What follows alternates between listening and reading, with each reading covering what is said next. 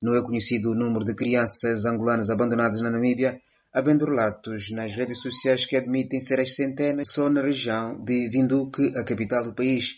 O diretor executivo do Ministério das Relações Internacionais e Cooperação da Namíbia, Penda Nahanda, foi citado pela imprensa local como tendo assegurado que entre junho e outubro de 2023 foram repatriadas para Angola 18 crianças que se encontravam em situação vulnerável em colaboração com as autoridades angolanas. Outras crianças foram acolhidas em instituições solidárias na capital do país, Vinduque, segundo fonte retomada pelo Novo Jornal. Penda Nahanda garantiu que este assunto está a ser tratado com base em entendimentos antigos e laços de amizade e solidariedade profundos.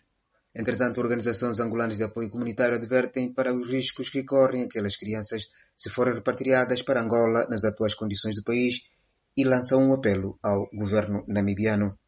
O administrador da Associação Construindo Comunidades, Domingos Fingo, revelou à Voz da América que muitas crianças e seus familiares se recusam a regressar a Angola. Porque sabem que aqui o sofrimento é maior em relação lá. Porque voltam para as comunidades e as comunidades não têm condições habitacionais, não têm água, não têm condições de saúde, não têm condições de educação. Normalmente o que se espera é esse êxodo rural e, e emigração para a República da Namíbia.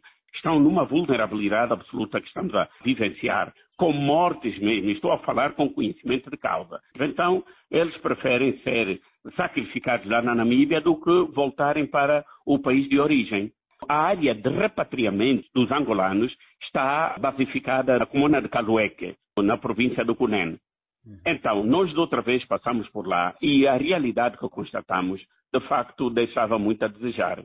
Então, por isso é que muitos deles ficam desencorajados de retornar para as comunidades da sua origem. Na província do Cunene, a Voz da América ouviu o padre Gaudêncio Félix Yaculeng, responsável da ONG Eu Também Sou Pessoa, que também admite riscos para as crianças que procuram sustento em algumas cidades namibianas primeiro risco é que as crianças que estavam lá já estavam habituadas a sobreviverem mais ou menos no, no nível 3.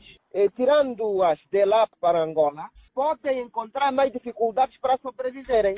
Primeiro, porque a sociedade em si não oferece essas condições para as crianças sobreviverem, negociando, fazendo negócio, fazendo isto ou aquilo.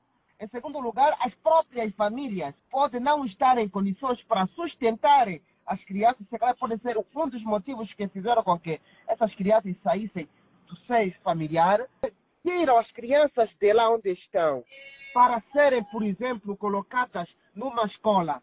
Que condições serão criadas lá para que de facto estejam em segurança, segurança física, segurança alimentar, segurança do ponto de vista de saúde. Rafael Moraes, líder da SOS Habitat, considera como sendo um crime o retorno forçado dessas crianças e apela ao governo namibiano a encontrar soluções de acolhimento para as mesmas. O governo namibiano devia criar condições de poder reassentar e fazer o enquadramento eh, em vez de voltar essas crianças serem repatriadas para Angola. Porque em Angola não haverá nenhuma segurança e é por esta razão que essas crianças fugiram de, de Angola retorná-las de novo para Angola, então seria cometer eh, um grande, um, um, grande crime nesse caso. Se não tiver condições, pode muito bem também o governo ambiano pedir socorro a nível internacional. Na verdade, Angola não tem, não tem garantia que essas crianças, ao regressarem, terão proteção conforme eles foram à procura dessa proteção na Namíbia. Que apelo ao governo namibiano que não deve repatriar essas crianças,